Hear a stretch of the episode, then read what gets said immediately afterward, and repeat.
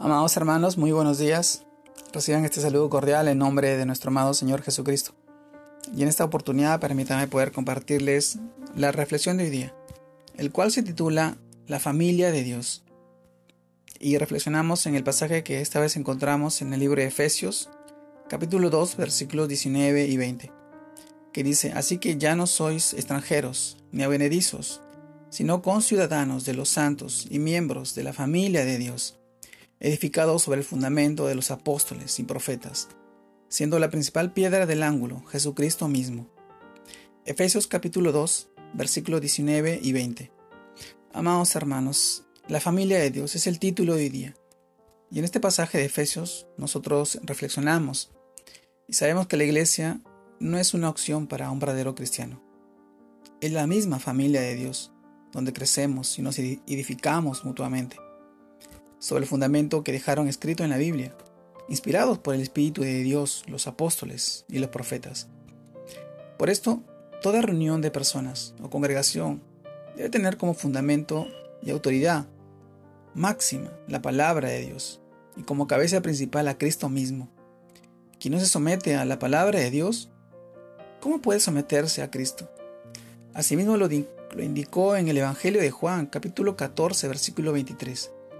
Respondió Jesús y le dijo, El que me ama a mí, mi palabra guardará, y a mi Padre le amará, y vendremos a él y haremos morada en él.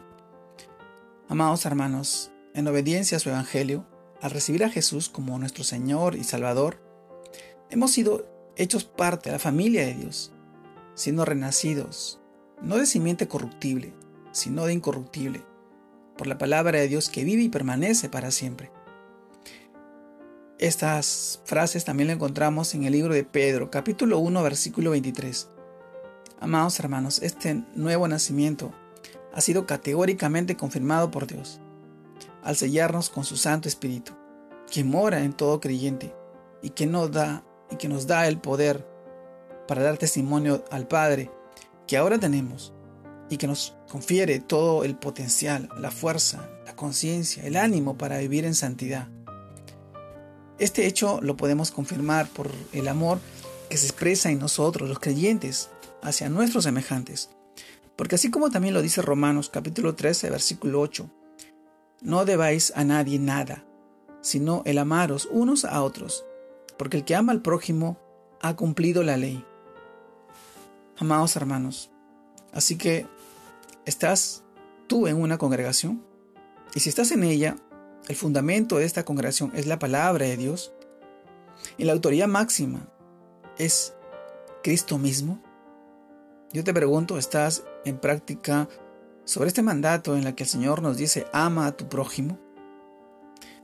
Mi amado hermano, la familia de Dios, nosotros comprendemos y entendemos bien lo que su palabra nos quiere decir sobre el estar unidos como una familia en Cristo el amarnos, el respetarnos, el apoyarnos, el edificarnos unos a otros, el saber que, que nuestro Señor nos amó y nos sigue amando y quiere lo mejor para cada uno de nosotros y vivir en santidad, en comunión, en, en ese privilegio de estar unidos, sabiendo que, que tenemos un futuro al lado de Él, guardado en el cielo, en su presencia. Y este es el fundamento de la familia de Dios, el cual nosotros nos edificamos cada día, cada mañana.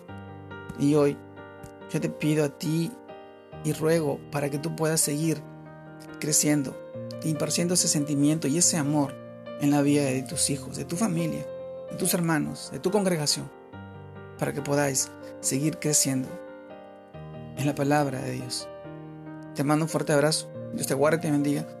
Que este nuevo inicio de semana sea de mucha bendición, de mucha edificación para tu crecimiento y para la vida de los tuyos y tu hogar.